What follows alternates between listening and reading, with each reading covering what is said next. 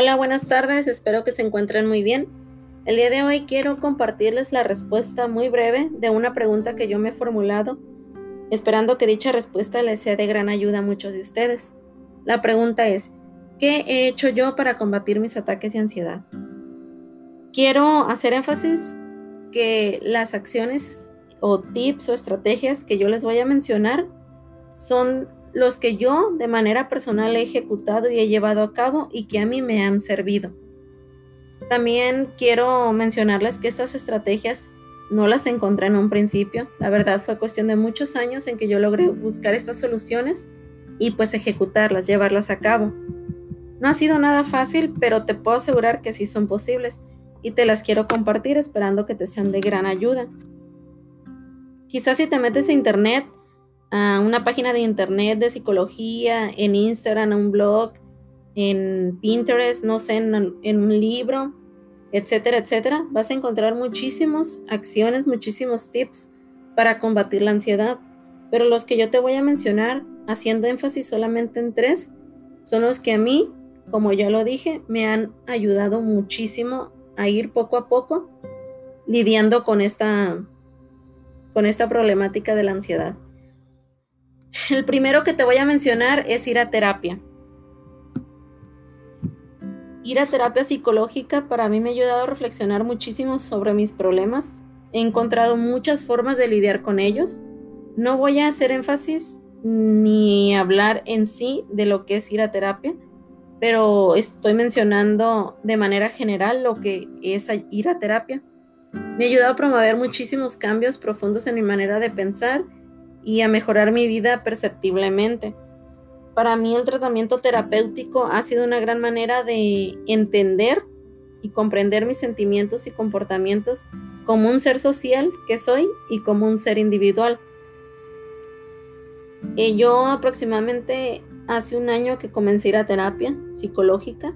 Fue muy difícil al principio decidirme ir porque yo sabía por años que yo tenía que ir a un pues a buscar ayuda de un profesional, pero por miedo, por miedo a verme vulnerable, a ir a contarle a un extraño sobre mis cosas, pues no lo llevaba a cabo. Hace un mes, hace un año, perdón, aproximadamente que empecé a a terapia y puedo decirte de manera general y puntual que vayas al psicólogo. Si tienes algún problema y aunque no tengas un problema, ir al psicólogo es la es lo mejor que puedes hacer para comprender tu mente, para comprender tus comportamientos, para comprender tus sentimientos y así encontrar maneras de solucionarlos. El segundo tip o actividad que yo llevo a cabo, que lo encontré yendo a terapia, son los ejercicios de respiración. Y si buscas en internet vas a, vas a encontrar que lo primero son los ejercicios de respiración, la respiración profunda. Yo no sabía cómo llevarlo a cabo, la verdad, pero el psicólogo a mí me empezó a mostrar cómo, cómo hacer esos ejercicios de manera que me ayudaran a estabilizar mi cuerpo. Yo a lo, mejor antes solamente respiraba, no sé, muy agitada por encima, pero no lo hacía profundamente, entonces no llegaba a calmar mi cuerpo. Yo empecé después a buscar en internet, a buscar en libros, él me pasó un libro, empecé a leer y encontré pues eh, ejercicios guiados. También encontré lo que era la meditación guiada. Para mí era muy difícil concentrarme un minuto, bueno, medio minuto era muy difícil quedarme concentrada pensando en el presente. Entonces encontré lo que es la meditación guiada. La meditación guiada comencé con un minuto en la que la persona que está dando la meditación que está hablando, pues me está diciendo qué hacer. Entonces yo ya ejecutaba lo que esa persona me decía. En YouTube hay muchos tutoriales sobre eso.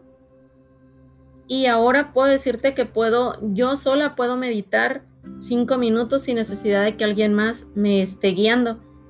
Entonces, lo segundo que yo te puedo recomendar son los ejercicios de respiración, que dentro de ello va la meditación guiada. El tercer punto que yo he llevado a cabo es lo de hacer ejercicio. Yo hacía ejercicio desde hace mucho tiempo y muchos de ustedes, los cercanos a mí, lo saben, pero no era constante con eso. Eh, me frustraba si me cansaba, eh, hacía un día sí, cinco no y así. también no es cuestión de mucho tiempo que yo empecé a notar, ya le empecé a dedicar una hora diaria al ejercicio y empezaba a notar que cuando hacía ejercicio, mi mente estaba completamente concentrada en el momento, en lograr los ejercicios, en lograr terminar, en lograr todo eso. Entonces, lo vi, lo empecé a ver como una manera de, de, terapia, como una manera de, de, pues, de contrarrestar malos pensamientos, de contrarrestar malos sentimientos, malos comportamientos. Entonces, empecé a ver el ejercicio de esa manera y lo empecé a ejecutar en mi día a día pues de manera que me ayudara a mí a estabilizarme. Y suelo hacer ejercicio en la mañana, porque cuando yo hago ejercicio en la mañana, pues ya ando mucho más calmada y en mi día me ayuda a sentirme mucho mejor. Esas son las tres estrategias que yo he ejecutado y que me han ayudado mucho. Puedes buscar en internet, puedes buscar en, en cualquier blog, como ya lo dije, y vas a encontrar muchas más.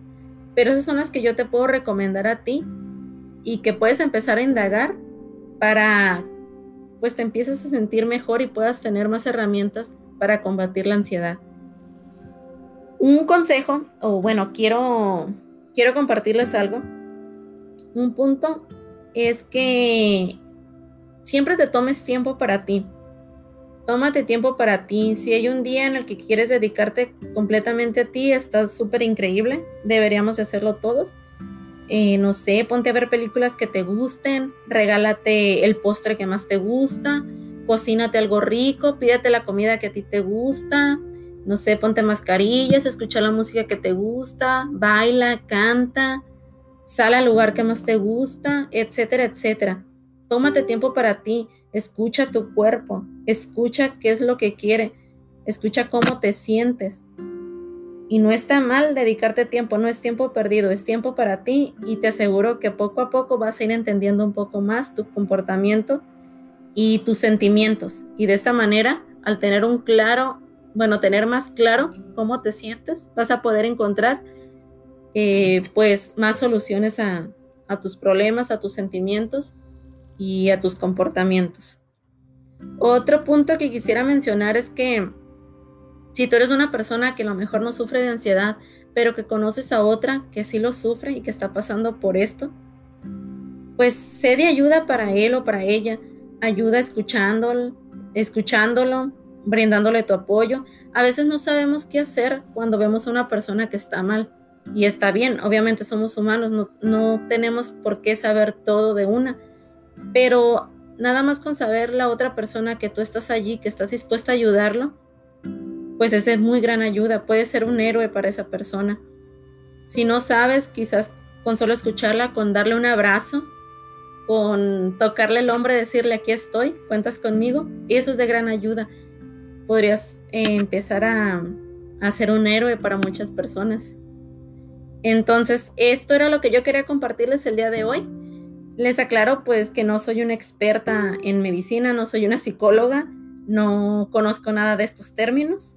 Solamente te estoy compartiendo cosas que yo he vivido y que desde mi punto de vista eh, los veo, de cómo los veo, cómo los interpreto y, y pues te los quiero compartir para que te sean de gran ayuda. Sé yo que no es fácil estar en una situación de estas y pues solamente quiero que sepas que cuentas conmigo y que de esta vamos a salir todos. Te quiero mucho y te mando un abrazo. Hasta luego.